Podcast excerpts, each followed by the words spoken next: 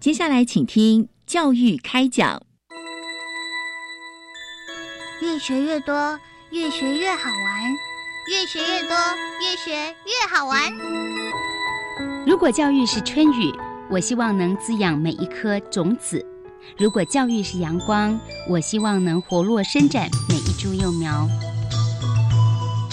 聆听学子心声，分享教学心得，关怀环境变迁。扩大教育资源的平台，欢迎收听李大华主持的《教育开讲》，教育从倾听开始，一定划得来。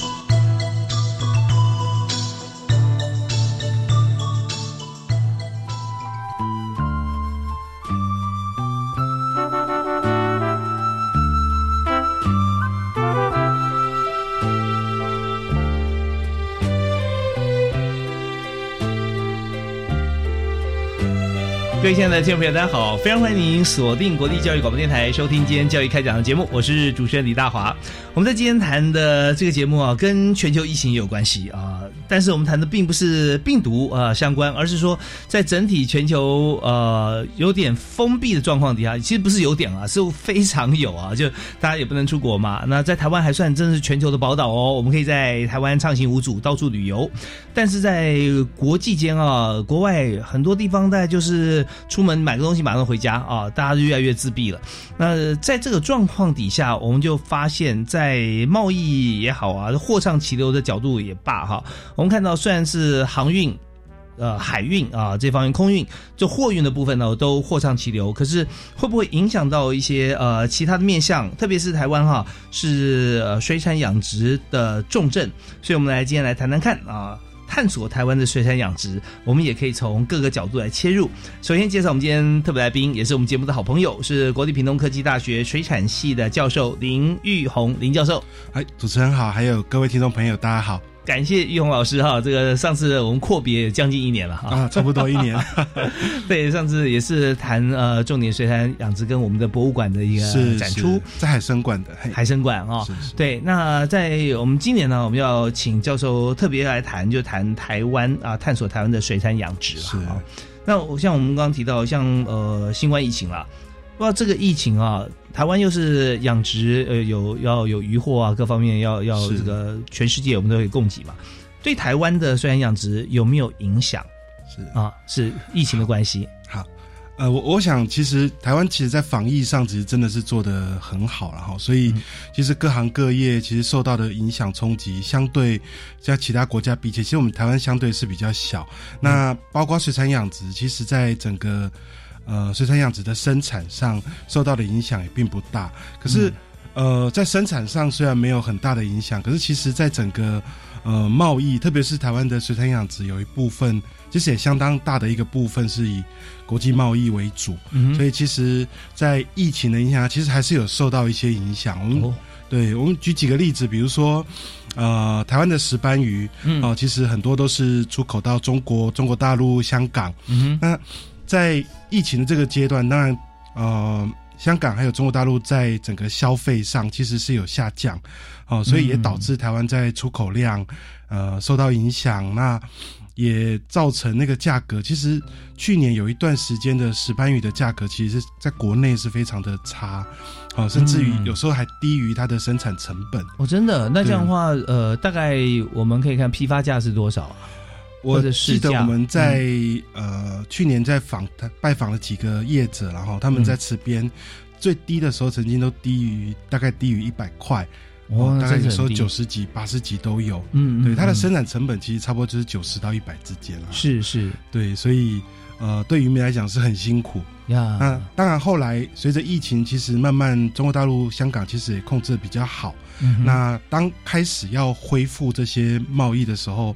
呃，又出现另外一个问题，对台湾，因为主要是以活鱼嘛，是啊，那活鱼的运输，那很多的呃船东就是他跑这个活鱼船啊，去要隔离，回来也要隔离，对，这是个很大的问题啊，哈。所以他们就不太愿意。他 他也没办法说在呃港口港边交货，对对？对对，他一定要要上岸嘛，对不对？因为我们知道说这个一条龙的做法啊，他很难说中间切一段啊，而且在疫情的时候这么及时。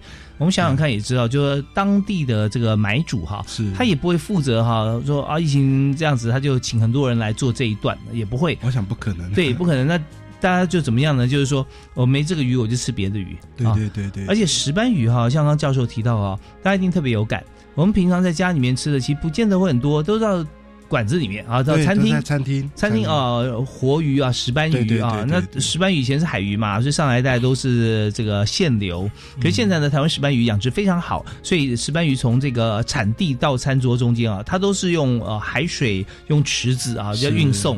那么到这个餐厅里面也是养在池，养在那个缸里面，缸子里，缸子里面啊，海水缸哦啊这样子。啊，对，因为石斑鱼还是养海水嘛，对，还是海水，对，还是海水，所以在在这样情况底下啊，这个不能上餐厅的话，通常就不会选择活石斑，所以这边的养殖的鱼类。它就变得生意会受到影响，会受到影响，对对对。哦，那如果说今天呃是养殖一些像家里面日常啊菜市场可以买得到的话，那通常影响比较少。比方说鲷鱼、鲷鱼片，呃，对，像我们讲台湾鲷、吴国鱼，其实它受到的影响就比较小。哦，那或者是现在南部也很流行所谓的五仔鱼，嗯，那个在国内也是养殖吗？对，也是养殖的。哦，对对对。那五仔鱼其实大可以到蛮大的。呃，海海里抓的当然比较大啦，啊哈，哦，有时候有时候都可以到一两公斤。那但是在台湾的养殖，通常都是在我们讲所谓的半台斤到一台斤之间。嗯嗯，哦，这个是小小的小鱼啊，所以它比较适合家庭式，我们就放在餐桌上一尾，那可能就是一一家人一餐这样子。OK，那所以后来这个呃石斑的养殖户哈，有没有解决这个问题？是不是也走超市啊，走市场的路线？呃，有开始试着去开发一些新的市场了哈，比如说美国啦，那美国的华人还有日本，哦，因为我有呃一个学长在做冷冻加工的，哦，他也很努力想要把石斑鱼推到日本，啊，因为台湾的龙胆石斑其实是龙胆石斑就有啊，对，它品质很好，但是其实还是有一些要克服的啦，啊，比如说日本人他觉得。呃，台湾养的石斑有一些还是有一点饲料味，嗯，哦，因为日本人嘴巴也挑啦，好，所以对他们是一个吃鱼的民族，对对对，所以他们也希望可以有更呃更高品质的石斑鱼，所以这个也是我们其实未来还要在努力啦，哦，是不是可以改善它的呃风味啦、口感啦等等，哦，这个要努力的。OK，那在这边哈，我有两个问题想请教哈。第一个问题呢，就是台湾龙胆石斑，我们知道养的也很好啊，是，甚至很多公司啊，它用这个急速低温的设备啊，让它切分下来，然后立刻就可以进到负八十度哈，那可以让它口感更好一点啊，中间不会有这个呃结冰呃。冰你知道又硬体积又大，把鱼肉纤维切碎了哈，是是，它这煮起来当然都口味不同，所以它这么好的一些设备都可以进到日本去。那么在日本方面，如果说呃不进台湾的龙胆石斑啊，那他们还是有龙胆石斑嘛？是从哪里进的？东南亚还是？嗯，应该还是有一些从，比如说从台湾了哈。那当然，东南亚现在其实有一些像马来西亚、越南，嗯，他们其实也有在养一些石斑鱼。哦，但是我想以整体的品质来讲，台湾其实应该还算是呃蛮不错的然后其实算比较好的，这品质最好的。对对对，那当然现在因为龙胆石斑过去当然有一段时间是保育动物嘛，因为抓的差不多，但是随着它的富裕，其实现在野外还是有办法捕捞到一些啦。嗯，哦，所以其实在整个供应上，我想对，因为对日本来讲，这只鱼算有一点陌生了。所以他们消费量其实没有那么大哦，是因为龙胆石斑跟这个五仔鱼是半斤一斤啊，一台斤不一样，它动辄就十公斤以上。对，像目前市场规格都大概二十台斤到三十台斤。嗯哼，对，那这个这个其实很大。是，如果说有些这个呃池钓就休闲啦，这不是说真的去去这个呃让龙胆石斑受虐啊，就是说只是这样休闲的钓鱼的地方啊，甚至有些可以到五十公斤以上啊。是是，这八十公斤也是也看过呀呀呀。对，好，那我第二个问题是想请教教授，就是说这真的非常专业啦。就现在我们吃那个石斑鱼，说日本主要比较刁，会吃起来会有饲料味，或者我们俗称的有土味。啊，是是，那这个是可以改善吗？可以用什么样方式养殖的方式可以让它味道鱼肉味道做改变吗？其实其实这这个也是我这几年刚好在做的工作啦，嗯因为呃，台湾其实，在龙胆石斑上有几个现在遇到的问题。第一个当然就是黄肉啊、因为它吃了饲料以后，呃，它鱼剖开以后肉会变黄。嗯，好，那第二个当然就是刚刚我们跟主持人谈到，它会有这个饲料的味道。啊、所以呃，在台湾的业者、养殖业者，其实很多都会选择在比较后期，啊、他可能会改喂生鱼，啊、就是生的鱼。嗯但是以长远来看，这个其实是不太好啦，因为毕竟嗯我还是去海里捞捕捕捞，然后来养我的鱼。啊、嗯这个其实对整个养殖的永续发展来讲，其实是不利的。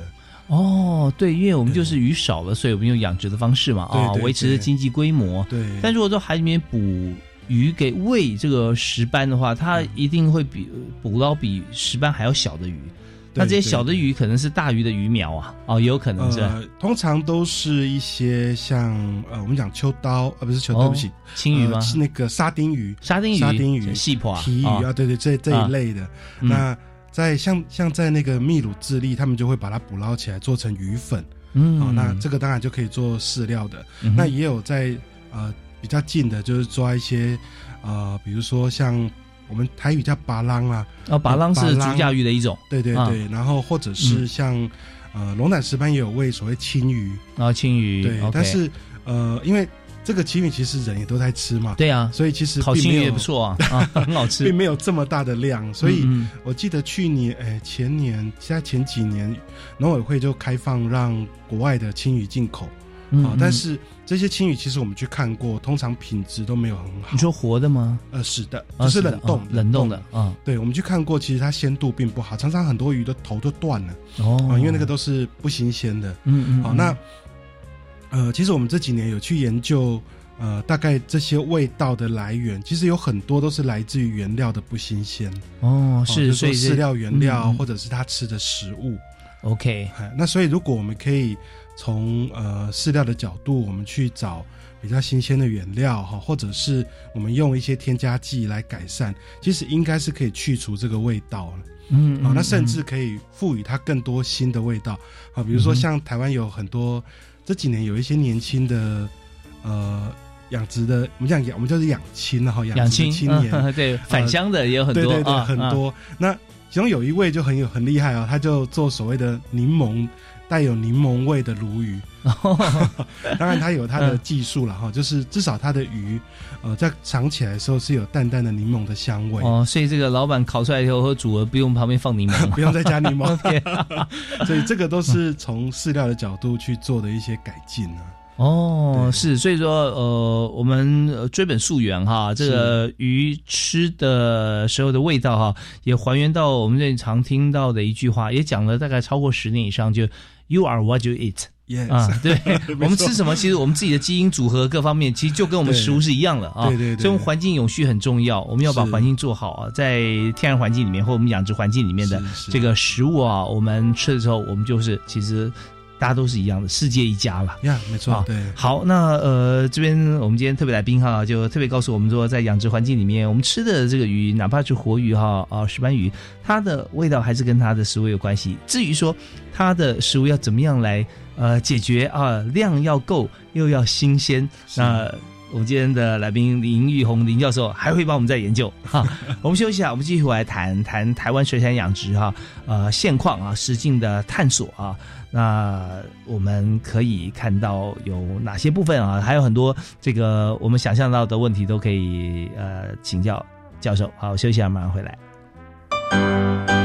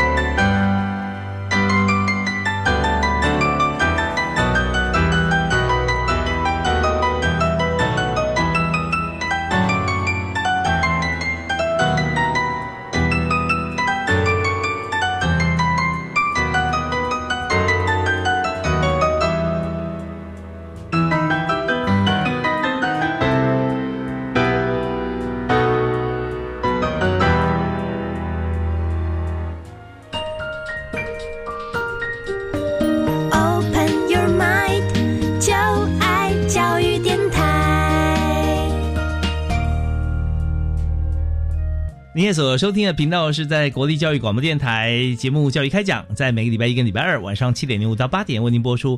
那今天大华为您邀请到特别来宾，就和我们来谈谈我们每天的食衣住行当中最重要的就是吃东西哈。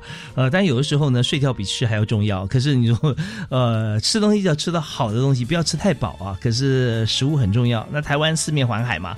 海鲜鱼类啊，是我们一大营养来源。在这里呢，我们特别请到国立屏东科技大学水产系的林玉红林教授啊，他专门为我们把关啊，还做很多这深入的研究。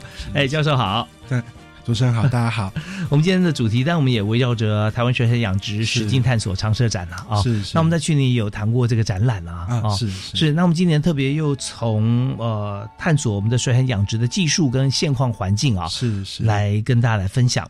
所以刚才有提到说，在呃疫情的情况底下，台湾水产养殖出口啊受到限制了啊，大家餐厅都关了，很多国外真的很惨啊，就餐饮业者啊，他几乎就是整个关掉，没生意，很多啊，很多。那政府有没有补助什么？其实也都有限呐。是是。呃，可是回头啊，看到我们台湾的水产，就是我们供货的这个源头哈。那我们现在呃该怎么进行呢？啊，那包含了就是虽然养殖受到了这些困境哈，呃，现在是不是有些这就养殖户啊，他们有转型的一个契机？呃，有时候危机就是转机啦，就是说我们刚好遇到遇到这样的一个困境的时候，其实也透过这个困境，发现我们现在遇到的一些困难、一些问题哦，比如说我们刚刚提到的这些贸易，呃，贸易上的限制，其实也凸显，呃，我们把一些市场呃过度集中所出现的问题，所以我想未来。应该要试着去尝试在许多不同的一个市场啊，甚至是比较高端的市场。嗯，好，那呃，像几年这几年，我们也开始跟学生呃，把一些国际国际上的在不管其实不管是养殖或者是呃，不管在畜牧或农业上，其实都有一些新的观念也导入啊，所以我们也在跟学生谈啊，就是说如果。呃，我们未来在水产养殖的转型上，有什么是我们可能有机会走进去的？嗯，啊，比如说，呃，台湾其实养殖技术已经，呃，我想已经非常的先进，哦，所以在生产呃高品质的一个水产品上，其实台湾应该是没有问题。是对，但是有一些呃周边的附加的一些概念，却是我们过去比较少谈到的哈。比如说，呃，这几年国际上很重视所谓的动物福利。嗯，好，那但是台湾其实这个观念，呃，大概这几年才慢慢的进来哈。比如说像有很多的国内的大型卖场，他们其实如果大家有仔细看，你可能会看到它的鸡肉或者是鸡蛋，鸡蛋，他 会特别呃 强调这个所谓的非笼式鸡，嗯，也就是说他在养的时候是给它。呃，比较好放养不是在笼子，而且这个笼子就是一只鸡只有小小的，可能就跟它身体呃一样或者两倍大而已这样子啊。那所以呃，在国外其实也也开始在倡导，是不是在养殖的鱼或虾应该给它比较合适的一个放养的密度？对，一般我们看最多就是箱网养殖啦，对不对？已经算是比较自由一点点了，对对，深度够，深度，然后它的宽广度其实也都够。对，但是因为台湾的呃，台湾毕竟还是比较小农小户啦，嗯，哦，所以大家习惯上都会希望我在最短的时间内，在单位的面积下有最大的一个生产。对啊，投报率要高啊。对，所以可能密度一高，可能疾病也相对比较多。哦，像呃南部有时候在呃种一个重要的那个五仔鱼，好，那有时候因为密度太高，然后。夏天的时候比较容易有肠胃炎，啊，所以有时候在在抗生素的使用上可能就有一些问题。那如果一个不小心停药期不够，还可能会有药残的问题，这个都是食品安全的议题啊。是啊，所以这个都是我们应该要特别去留意的。嗯嗯嗯。那另外像国际上也很重视，现在很重视所谓的社会福利啊，比如说我们的员工的。呃，工时有没有符合规定啊？周遭的呃邻居哦，那个环那个邻居居民有没有做到一个他的一个良好的互动对动。环境社会互动、永续经营对对对 ESG，这是不是做得到？对对啊对对对，所以联合国才一直在谈所谓的 SDGs 嘛，哈、嗯就是说永续发展的一个目标。嗯那其实养殖也应该要导入这个概念了。嗯嗯啊，就像我们刚刚提，呃，很多养殖的饲料原料可能是从海里来的，嗯好、那这个就会回到，那我如果用鱼养鱼，那我干脆就抓海里的鱼来吃，哦，那为什么要去养这些鱼？是哦，所以我们也试着这几年就很努力，试着从呃，比如说路上的动物啦，哈、嗯加工的废弃物啊、比如说加工厂的废弃物，我们把它收集起来做成饲料原料。哪些废弃物呢？嗯像屠宰场，像鸡肉的屠宰场，嗯啊、它可以把一些，比如说我们像有时候鸡肉在屠宰的时候，像有一些内脏，嗯。哦，有一些不要的内脏、鸡皮，哈、那甚至羽毛，嗯。好、那或者是像我们鱼类的加工厂，的时候因为修整它的鱼是。头、内脏、骨头，嗯嗯，我们其实实都可以回收来做饲料原料。哦，像呃，我们在这些呃概念的，大家呃听到了以后，我们就有些画面出现了，像是这些呃家里面的，也许我们在。呃，切菜在做菜过程中，也有些它是很好的，但是有些边边角角我们可能就不会用到了啊，丢掉了。但是还有一点就是说，它当时是新鲜的嘛，对不对？那做成饲料的时候哈，那它又要怎么做？在过程里面是不是会影响到它的味道啦，或者说它的成分呢？呃，我想一定会，所以我们这几年也试着去跟冷冻加工厂，嗯，好、那或者是像一些电电宰的鸡肉，或者是这些加工厂，我们去做一些连接。也就是说，我们希望传递一个观念，就是说，过去的废弃物通常就是不太会呃用比较好的环境去保存。嗯，好、那但是事实上这个其实不太对，因为如果我要做成动物饲料，啊、嗯即使是废弃物，我们也应该要有一定的呃。包括冷链的这种概念进来哈，是就是说适当的保存，保存啊，要鲜度对鲜度啊，或者是我们呃可以尽快的加工，然后把它做成啊比较不会腐败的那个状态。哦，那现在其实这也是一门生意了。如果说这个在这个加工厂啊，包含像鱼罐头工厂，好像是是它就有很多废弃物了很多。废弃物。好，那在这边，他如果自己可以啊，我不知道政府是不是可以有这个补助的计划或方案呢？哈，让他也可以让他的这个本来的废弃物变成一个副产品啊是是，是然后他也可以有一些呃上下游的一个结合。对对啊，最快最短的时间之内，把最新鲜的部分啊，就转到好比说变成鱼的饲料。对对对，哦，那甚至有时候它就用原型来让鱼能够做食用，也很 OK 啊。很 OK，对对对，啊，所以这地缘关系很重要啊。对下次呢，这个鱼罐头工厂啊，比方说青鱼罐头最常最常做的啊，是是，是在它呃，它就把它设在呃以前设在这个港口嘛，定制网的港口嘛哈是。那现在给它设在呃，也许五仔鱼然后石斑鱼养殖场的旁边，旁边，那这应该就蛮好，一条龙作业了啊。对对对对对，OK，好，我们今天在节目里面特别访问的来宾是国立屏东科技大学水产系的林玉红林教授啊，来跟大家来分享他的专业知识啊、学术跟经验。我们休息一下，继续回来谈。我们在稍后也要来请老师我们介绍一下，现在大家都非常热衷呃很多新的一些做法哈、比方说鱼电共生啊。那这个部分我们在虽然养殖或者在大宗的这个养殖上面可以怎么做吗？啊，我们休息一下，马上回来。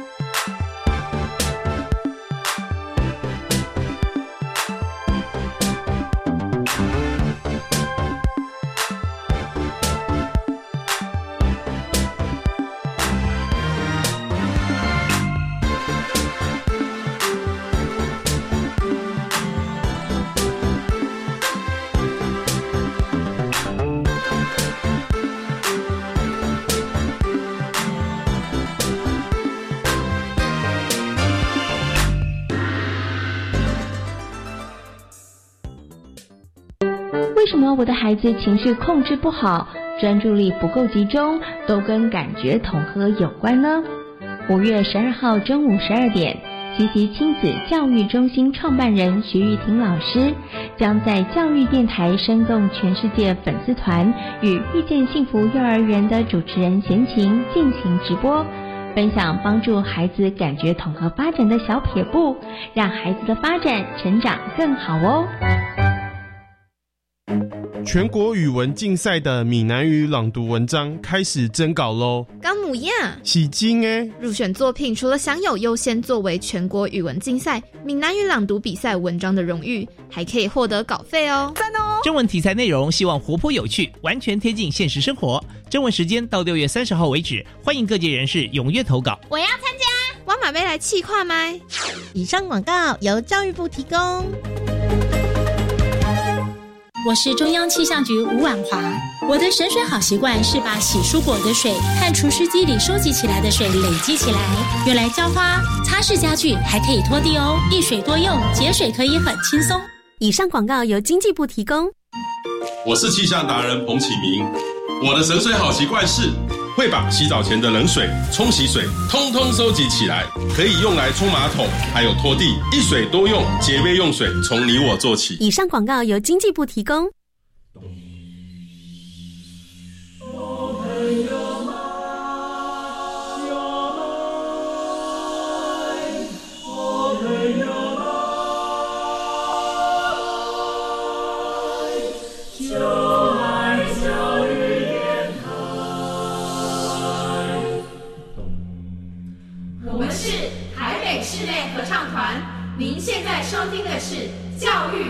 电台。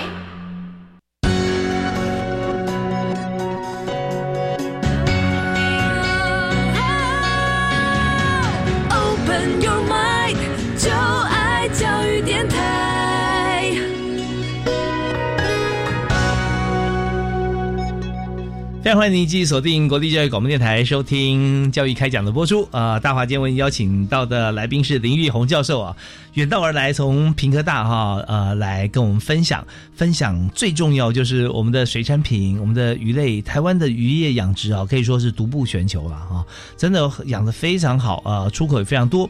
但是呢，碰到疫情，很多就是高价值的鱼类哈、受到冲击最大。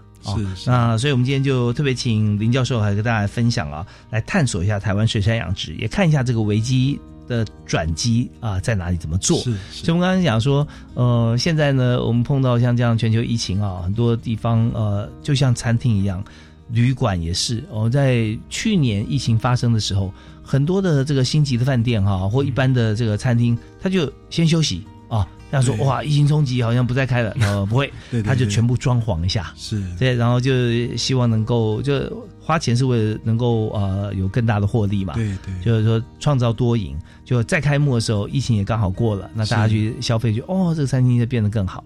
所以在水产养殖，好像现在我们观察到，去年到现在也有些转机是像您讲的，是让它的场域变得更友善，对动物更友善。对，有更友善。所以我们刚刚讲的是鸡蛋、鸡肉嘛，哈。呀呀那在鱼类方面，它怎么样能够做到环境对鱼更友善呢？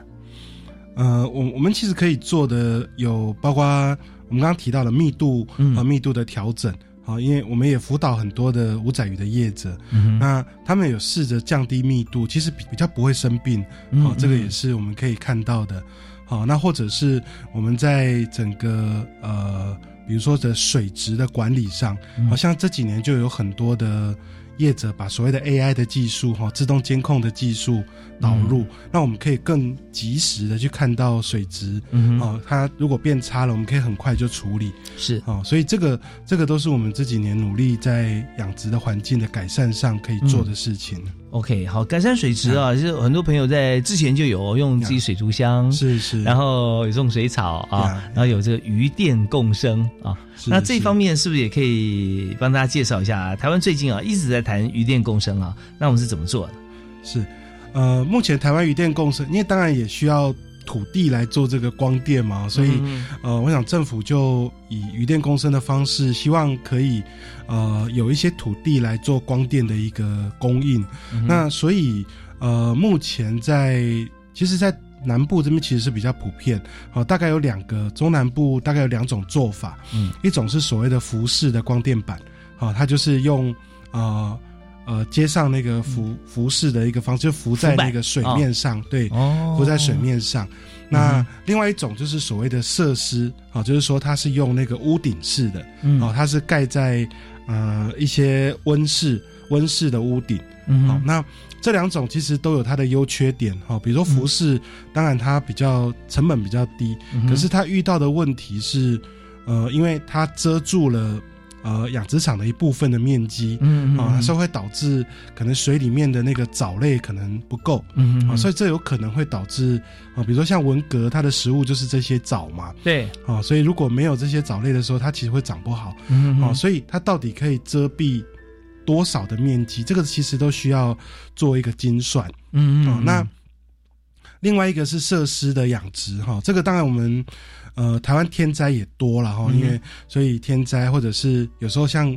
前阵子的大型的寒流，对不对？是哦，这种霸王级的寒流，其实哇，那对于养殖鱼类很大的伤害啊，很大的伤害。嗯所以我们也希望是说，如果有机会可以呃透过这种设施的养殖，其实可以避免掉一些天灾的问题。哦，是是是，那但是现在问遇到的困境就是说，当然第一个盖这些呃设施其实需要大量的成本。对，哦，所以我们我们也试着去把光电商、系统商，然后到养殖这一端，是不是可以做一些适当的整合？嗯啊、所以像我们呃，我们学校其实最近有呃光电系统商也进来，好、他们也捐赠了一些设一些啊、呃我们虾类的一个养殖的一个设施，也就是说，他希望呃可以把这个比较完整的，因为。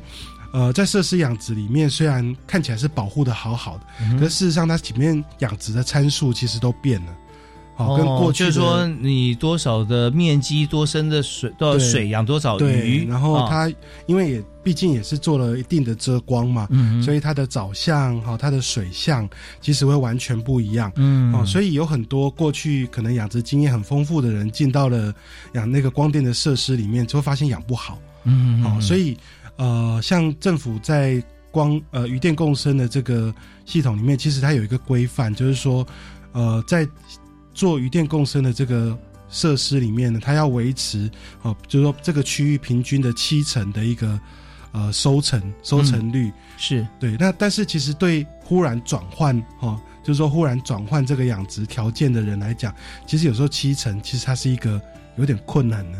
哦。哦，因为他不了解，因为有时候第一年、第二年他不了解整个环境的变化，需要重新抓参数。是。哦，那所以这边现在有没有说在学校方面哈，对。有没有来针对不同的池或不同的这个呃鱼啊，是。对我们来设定参数去提供给他们？对对对，我们我们现在要做的就是这个。当然，嗯。呃，台南水事所也做了一些，那我们学校也这几年也准备要投入，因为包括有业者的投资进来嘛，嗯啊、所以我们打算要呃开始把这些参数给建立起来，啊、也就是说希望呃这一些参数就是不要让渔民在呃尝试的过程嗯造成一些损失啦。对。对，所以我说这方面哈，对于呃农跟鱼哈，呃是不不太一样的，因为我们知道说种电啊跟鱼电共生哈，呃就有就就没有说好像电道共生啊，对吧？对 对对。因为你土地一一摆了这个太阳能板以后啊，它当然就没有面积可以种作物了嘛哈，大部分大部分。置了。对，那你如果有的话哈，那也就是只有空下来多少面积，你种多少。啊对对对。那中间还有一些很多的困难跟问题，比方说你的灌溉啦啊，对。或除草啦，啊除草。这些对这些施肥，这些都是问题。可是呃，鱼池哈就不太一样了，因为它表面上是放了太阳能节能板，啊是是。但是它水面下面还是有一样大的空间体积哈可以让鱼来游动。是但问题就出在刚才这个教授所说的，它的光照不同了，对啊，对那照射不同，它是影响到这个水质跟里面的一些藻类，藻类啊，甚至说里面是不是要养一些像是其他的鱼类，或者说呃水生的动物哈，是去来协助清除一些里面的一些可能产生的变化。呀呀，哦，所以这边我们就要再制定这个参数嘛，对吧？所以这个这个真的需要呃学术界或者是政府单位，其实需要投入一些来调整这一些参数。嗯但我想因为这个绝对是一个转机啦，因为、呃鱼电共生进来，其实台湾至少可以避免掉很多天灾的一些危害。OK，对。那我再提一个外行的问题哈，是 就是说，呃，我们刚才讲养鱼类，像五仔鱼啊，或者石斑鱼啊，甚至虱目鱼，我不知道是不是可以做鱼电共生了哈。是是。那还有一些像是文蛤呀。啊，文蛤它呃像这种呃甲壳类的这这些经济作物哈，嗯它会不会受到阳光的影响啊？那它行不行也做鱼电共生呢？其实这些都是最近在尝试啦。嗯那据我知道的，像文革其实已经有做了一些参数的调整。嗯哦，那通常大概就是建议不要覆盖率不要超过三成。哦那对对整个环境的影响会比较比较小。对它移动比较慢嘛，对鱼还可以游到有阳光的地方。呃、对，那但是因为它主要是因为藻类，就是说，因为它是过滤水中的藻类当食物。嗯啊，如果太阳光照不够的时候，嗯那可能变成就是说我们要额外的提供它食物，所以这个会变成是一个比较大的工程啦。哦，那有没有可能？但这我我是随意想了是哈，就在我们这个太阳能板的背面哈，是我们可以用接一个呃，可以防水水中的照明啊。这个倒没有想过这个问题。不知道是不是用用哪一种光源啊，LED 啦，或者说什么样？不过这个当然电力也是一个、一个成本啦，就是说，对因为我们接上光电，其实当然我们也希望有一些光电的收入，嗯希望有一些光电的设施，嗯哦，但是也不希望影响到原来的养殖的的一个获利嘛。是是哦所以是，它要怎么平衡，可能是未来呃比较需要去把那些参数一个一个找出来。对，我们就要说，呃，要做到完美极致，它就要是先去发掘所有的变因啊，然后再针对不同的品品相哈，一个一个来做尝试，慢慢来做啊尝试、做调整。OK，那但我们希望说在，呃很多危机产生的时候，我们就把它变成一个转机嘛。是是那现在确实哈，在台湾的水产养殖方面啊，我们就做了好多的一个转型啊的是，或者有些已经成熟的也会做思考。那我们在这边稍微休息一下，稍后回来谈哈，就是呃鱼电共生，我们现在已经了解就是它的一个做法。那当然呢，有时候我们来看看还有哪些的变音哈，在目前哈。特别是在水产养殖的教育方面啊，因为我们知道说，在技职体系，在呃高中端，在科大哈，其实我们都希望说学生有直接第一手、第一线的经验啊。那这边我们再看说，在这个教育体系里面有多少的同学哈，他真的投入，而且投入啊是对未来方面是有前景的。是，那这边我们再请教教授啊，我们休息一下，马上回来。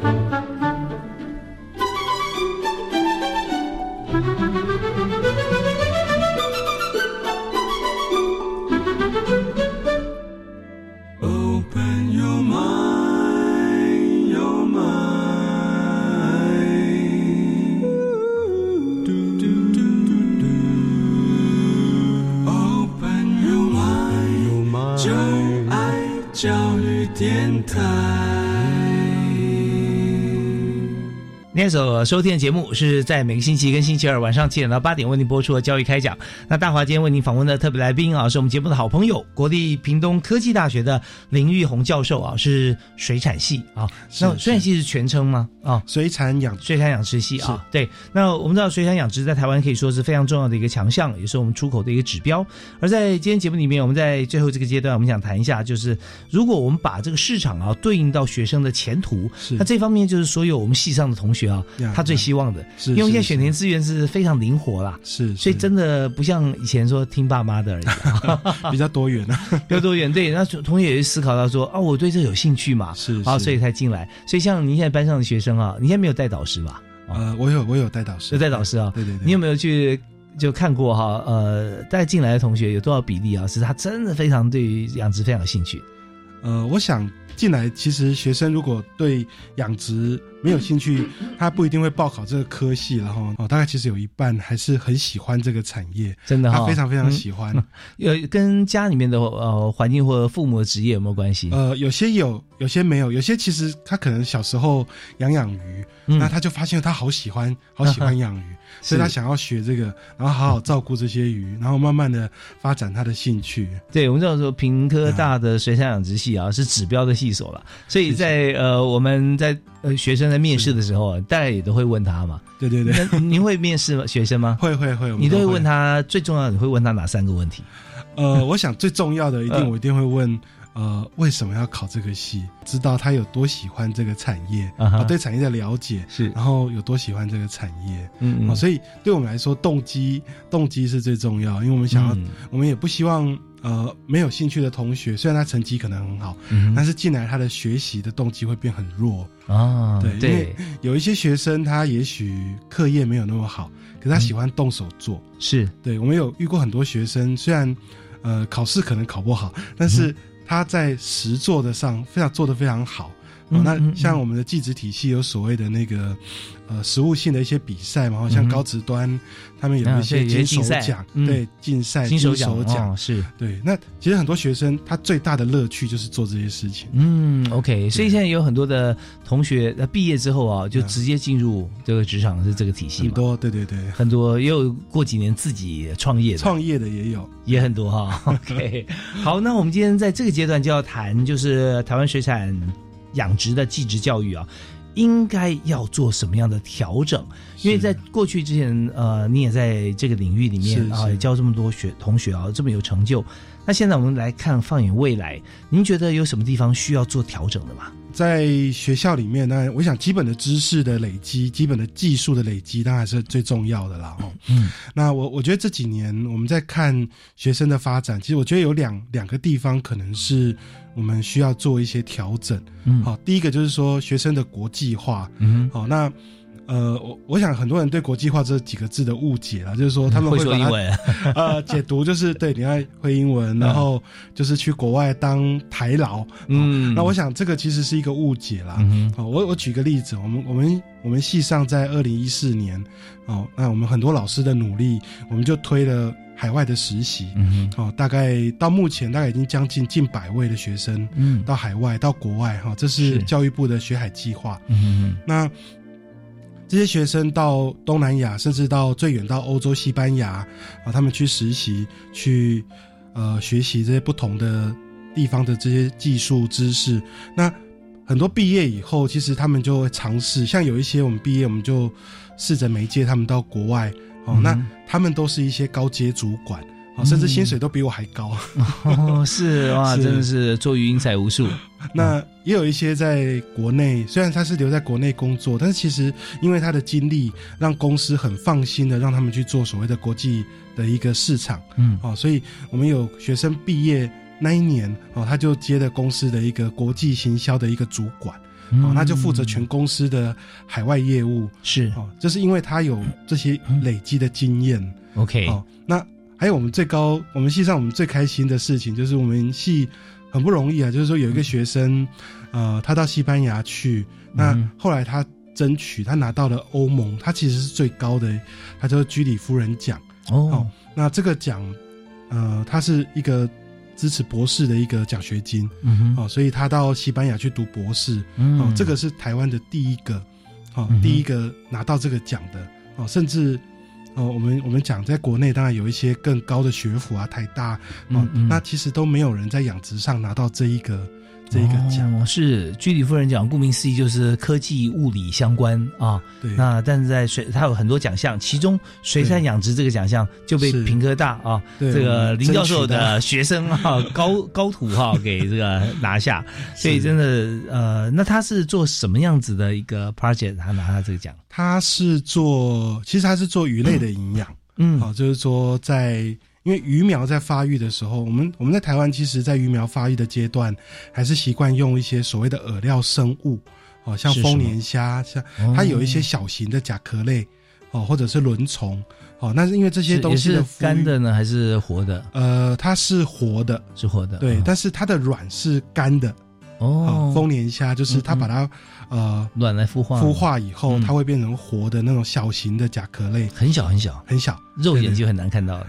呃，要到很要到很后期才看得到。哦。对对，那通常前期都看到水里好像有白白的一点一点，是是是，对，但是那个都是鱼苗的食物啦。嗯嗯，哦，但是呃，我们在做这个鱼做这个饵料生物的时候，最怕的是它会带传染病。哦，对，因为有时候它可能在养的过程，海水里面可能有带病源，嗯。哦，所以可能会带病。那我们的学生在西班牙其实研究的是所谓的苗鱼苗的饲料，嗯哦，因为它可以更呃更稳定，因为我可以长期储存嘛，嗯哦更稳定，然后营养可以更均衡，嗯哦，所以它但是这个阶段其实很难做，因为鱼苗其实很小，他看过鱼卵嘛，哈、哦，嗯它孵化后其实就很小，是那个阶段不好做。我常常跟他联络，他就说他啊又不小心又养死一批鱼啊，就是因为。也很难，有时候一个晃一个晃神，可能一个早上就全部阵亡了。哇，是很不容易。所以它呃，就是因为这些鱼卵孵化出来，这个虾可能带着病菌嘛，是吧？有时候会。那他是做了什么样子改变，让他得奖？他这写了一个计划书，当然就是说他希望在开发啦，然后就是说开发这个鱼苗的饲料，然后在做营养的调整上，哦，那他也导入了一些人类营养的概念，嗯，哦，到这个鱼苗的阶段，因为过去鱼类大家对鱼类的营养这件事情，就会觉得好像我从小孩子到大人，嗯，哦，都是只有一个呃食一种食物，嗯，哦，但是其实这观念不太对，像我们、嗯、我们人类人就不是这样子，对、啊、我们婴儿。我们不可能吃婴儿奶粉到大人，嗯。哦，但是我也不会让婴儿吃大人的食物，嗯哼，所以在不同的阶段其实是需要做调整，是。对，所以我们我们就试着讨论的时候，我们就试着把这个概念带进来，嗯、哦，然后我们可以在鱼苗的阶段去做更适合鱼苗的一个饲料。哦，OK，就呃避免一直用传统的这个呃虾卵孵出来的这样的虾子啊来做，因为它真的就是呃耗损太大了。呃，哦、也对，是，所以呃，一方面不符合原先的这个、嗯、呃生物本能的这个设计，另外一方面也可以降低成本嘛，啊，能够让让渔民可以更多的获利，啊，那真的很棒啊！那呃会得奖就是你知道，常常我们要那个 MVP 啊，最微小的问题啊，对不对？是是是，都能够能够拆解哈，这个痛点就是我们创业的希望哈，所以这个居里夫人讲就给予肯定，然后给一笔资金，说让他去做这个实验啊，对对对，研究。哦，那这很不错。那现在还没还在研究阶段啊、呃，第三年了，第三年了。对，如果顺利，也许明年 可以就回来了。OK，太棒了。我们希望说，如果说真的有成果的话，哈，是呃，或者说呃阶段性完成，我们都欢迎到节目里面来分享啊。我们希望有机会。OK，好，那这第一个国际化，对对对？那您刚刚提到说还有第二个部分，第二个我想就是要跨领域。啊、嗯，因为刚刚我们也提到光电，呃，鱼电共生嘛，嗯、其实它就是一个跨领域的工作，嗯，哦，就是说我们光电板，然后设施养殖，然后 AI 的监控，然后到养殖，到养殖的环境，嗯、所以我们这几年在鼓励学生，这也是我们现在的校长一直很努力的在推，哦，就是说希望学生不要只有。像养殖系的学生，过去就学养殖，嗯。啊，但是他可能不懂 AI，他不懂城市，是。不懂云端，嗯。啊，那现在更更担心就是说，鱼电共生，当我们开始推广的时候，会不会他不懂这些设施的变化？嗯，哦，所以我们这几年就鼓励学生多元的学习啦，嗯啊，就是说除了养殖的本科以外，他可以学一点机械。啊，学一点电子资讯，嗯，哦，甚至于我们也鼓励学生哈、哦，如果你以后养出很好的鱼，但是我怕你卖不掉，对不对？学行销是、哦，甚至学食品加工。嗯、哦，我们有学生也呃很热衷在食品的加工，他开发很多新的呃水产品的加工品，嗯，哦，所以。我想这样跨领域的学习，其实对他们未来在产品上，其实会有很好的帮助啦。那、呃、其实真的是现在的显学啊，也就是说，我们跨系、跨院甚至跨校来选修。跨校，对对对，啊、对呀、啊。我们要这呃，在去年前年开始啊，其实也是在倡议啦哈，是就是是呃台科大、平科大啊，对，云科大啊，是。对啊，就是说不只是这个呃地点的不同，而且还有开出来的课程啊，分门别类。对对对那当然也。想到另外一个，常常在节目里面分享的一个青年署，教育部青年发展署的一个 program，呃，就是呃 U Star 计划。啊，对，那也是一个创业型的计划，创业对。啊，那就有三位啊同学或者一位呃，其中一位是业界的朋友啊，那以前是说一定要毕业五年之内，那现现在呢，在学的同学也可以。啊，也可以。那呃，三位创业的话，就也许有有一位是全部时间都都是投入在这个养殖方面。那可以结合企划行销啊，结合这个呃资讯工程啊啊，大家可以一起来创业。其实这有这个概念，或者说自己我们可以去选修很多其他系所的课哈，选修其他系所 也都非常棒。好，那这就是我们第二种叫做跨域的人才了。对对。好，那我们在今天节目里面啊，我特别邀请林玉红林教授哈来谈探索台湾水产养殖。那我们这个常设展呢是最后一年嘛？今年最后一年到年底，到年底，对，到年底到十二月十九号。OK，那我们是不是在现在我们为大家也做一个结论哈？是，就包含就是说也跟学子谈台湾水产养殖这个产业的未来性哈。是是。还有就是说在我们的这个常设展里面哈，我们也可以看到哪些东西。我们这几年很鼓励学生投入水产养殖，其实当然不是说我们自己呃种瓜就说自己的瓜田了哈，但我们我们也看到这个产业其实还是有很大的未来性，确实很好。对对对，呃，有一个很知名的经济学者叫彼得·杜拉克，是。啊，他曾经说过，二十一世纪的呃几个重要的产业里面就包含了水产养殖，嗯哼，啊，因为它可以解决人类在食物供应上。呃，很重要的一个一个重要的产业，嗯，哦，所以我们呃鼓励学生啊，就是说投入水产养殖，那也试着去从不同的视角哦去看看看这个产业哈，就是说不要把它呃停留在过去那种很辛苦哦，什么日出而作，可能半夜要寻池塘，其实现在有很多科技的东西可以可以试着去解决这些问题嘛，嗯，哦，所以我们在常设展。呃，在海参馆的常设展里面，我们也试着把养殖的过去、现在，哦，甚至于未来，我们就做了一些介绍。哦，希望学生在看这个展的时候，哦，不要呃，可以多了解、更深入的了解这个展，就是说，呃，更了解这个产业，哦，也就是说，你可以看到这个产业它的未来性在哪里，哈，那它跟呃一些新的技术的整合，哦，去怎么样，我怎么样透过一些新的云端啦，透过 AI 啦，去解决我们过去可能很辛苦的这件事情，哈，自动化的机械啊等等，啊，所以我们希望在特展里面让学生了解这个产业，嗯哦，那也就是说，希望呃到馆里看这个展的。啊，可能是国中生、和国小或者高中生都没有关系。你看了这个展以后，多了解，好那。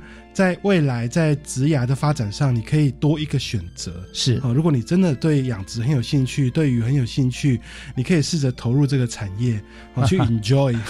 对，其实我们真的是希望说，第一个业结盟啊，第二个就是说从 user 端角度来思考，是是天马行空没有关系啊，没有关系。对啊，最好啊，提出一个你感觉起来是不可能，但是我们就把它变成可能，变成可能。对啊，教授现在不但会教课，更会变魔术啊，会把所有的这个好的。idea 结合在一起，然后用呃落实在学理可行的这个范围上面哈，我们都可以来做充分的运作。